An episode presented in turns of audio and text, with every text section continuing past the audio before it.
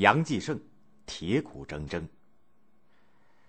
公元一五二二年，明武宗去世，明世宗朱厚熜即皇位，年号嘉靖。他呢在位四十五年，他开始还有一些励精图治的样子，不久就和道士鬼混在一起，躲在深宫中求仙炼药、求神问卜，追求长生不老。国家大事则交给几个善于逢迎他的大臣来处理。江西分宜人大学士严嵩就是最会拍马屁的一个。严嵩擅长揣摩皇帝的心思，见风使舵。有一回，明世宗和群臣讨论祭祀的问题，严嵩呢先发表意见，后来发现他的意见和皇帝的想法不一致，马上就转变了态度。明世宗相信道教，经常祭神。要人给他写青词，也就是祭神的文告。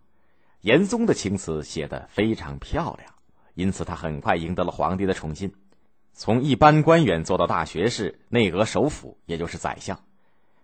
严嵩的儿子严世蕃也受到重用，父子俩勾结在一起，再网罗一批狐群狗党，把持朝政，结党营私，贪赃枉法，排斥异己，残害忠良，无恶不作。京城里流传着“大丞相、小丞相”的说法，就是讽刺他们的父子。当时，北方又崛起了一个强大的蒙古族部落，部落的首领叫做俺答。公元一五二九年，俺答开始侵犯明朝的边境，从陕西、宁夏、山西到河北、河南，直到辽东，沿长城一线，到处都遭到俺答骑兵的蹂躏。严嵩虽然专权，但是对于俺答的入侵却毫无办法。公元一五五零年，俺答的骑兵越过长城，一直打到北京城下，杀人放火，抢掠妇女，大火日夜不灭，城下挤满了难民。明世宗召集严嵩和礼部尚书徐阶等大臣商量击退俺答的办法。明世宗问严嵩，严嵩竟然说不出一个字儿。可是他私下里却指示负责防卫的官员丁汝和裘鸾说。在边境打仗还可以隐瞒，在天子脚下打仗就隐瞒不住了。你们不必真和俺答作战，等他们抢够东西了，自然会退的。裘鸾是严嵩的同党，本来就贪生怕死，又贪功好权。他指挥着十几万大军，并不主动出击，而是滥杀一些无辜的村民，冒充杀敌，邀功请赏。入侵者终于杀够了，抢够了，带着战利品，在大批的明军面前。扬长而去，裘鸾等人却获得皇帝的重赏。接着，他在严嵩的支持下，积极策划和俺答讲和开互市，也就是贸易往来。讲和和互市本来就是对大家都有利的事情，可是俺答这个时候并没有诚意。和有利的时候就讲，抢劫有利的时候就抢，和平没有保证。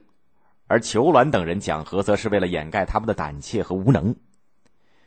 许多有见识的大臣并不赞成这样的讲和，最慷慨激昂的反对者就是兵部员外郎杨继盛，他给皇帝上了一道奏书，提出了十条目前不能议和的理由。明世宗读了以后也觉得有道理，可是求鸾、严嵩却上密章攻击杨继盛，竟把他打入大牢，随后贬到边远的甘肃狄道，也就是现在的甘肃临洮做典史，也就是县令下面管捕道的属官。杨继盛老家是保定的荣城，七岁的时候母亲就去世了，继母虐待他，逼他放牛。他对哥哥说：“他特别想像别的孩子一样上学。”哥哥说：“你这么小，念什么书啊？”他反驳说：“人小就只配放牛，不配读书吗？”哥哥答不上来，他的父亲只得送他去上学。他学习非常刻苦，公元一五四七年中了进士，在兵部做了官。他正直刚强，忠心为国，看不惯严嵩、求鸾一伙的行径，被送到西北这座小县城来了。狄道是一个民族杂居的地区，非常穷苦。他卖掉妻子的衣服、首饰，帮助一百多个品质优秀的穷孩子读书。汉族和少数民族居民之间发生纠纷，他调解公正，因此获得大家的信任，被尊称为“杨父”。互市实行了一年，但是俺达从来就没有停止过进犯明朝的边境。这让明世宗后悔当初没有采纳杨继盛主张抵抗的意见，而裘鸾私通俺答的罪行被揭露出来，生疾病死了。杨继盛因此被召回北京，担任刑部员外郎。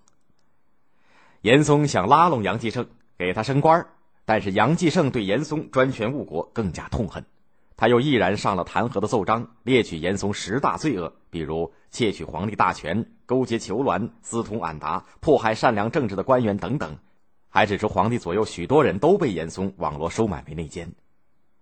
明世宗大怒，严嵩更是恨得咬牙切齿，杨继盛再一次被关进了大牢。杨继盛遭到了严刑的拷打，十个手指被折断，小腿的胫骨被夹碎，露出肌肉翻在外面，腿上吊着打烂的碎肉，他不叫疼不讨饶。狱官受严嵩一伙的威胁，不让人看望他，不给医药，致使骨肉肿胀溃烂。杨继盛半夜疼醒，他让一族帮他照明，自己用碎瓷片在肿烂处钻洞放冷血，割去腐肉，连白骨都看见了。旁观的狱卒吓得别过脸去，而杨继盛则坦然自若。在他受刑之前，有好心人送给他吃蛇胆，说吃了以后再被毒打不会觉得害怕，不会疼痛。杨继盛说：“我自己有胆，哪用得着蛇胆？”杨继盛被关了三年，明世宗并没有要杀他的意思，但是严嵩把他和另一桩要判死刑的案件联系起来。怂恿皇帝下旨把杨继盛杀害了，那个时候他才四十岁。又过了十多年，严嵩父子的势力越来越大，而明世宗也开始厌倦他了。反对严嵩的人买通一个为明世宗伏击的道士，伏击呢就是求仙人在沙盘上写字发指示的迷信活动，假借仙人的指示说应该除掉严嵩，这正符合了明世宗的心意。大臣们于是先从弹劾严世蕃入手，扳倒了严嵩这个当了二十多年首辅的大奸臣。严嵩被免去官职，老死家中；严世蕃则因为准备逃亡日本，犯下叛国罪，被判处死刑，落得可耻的下场。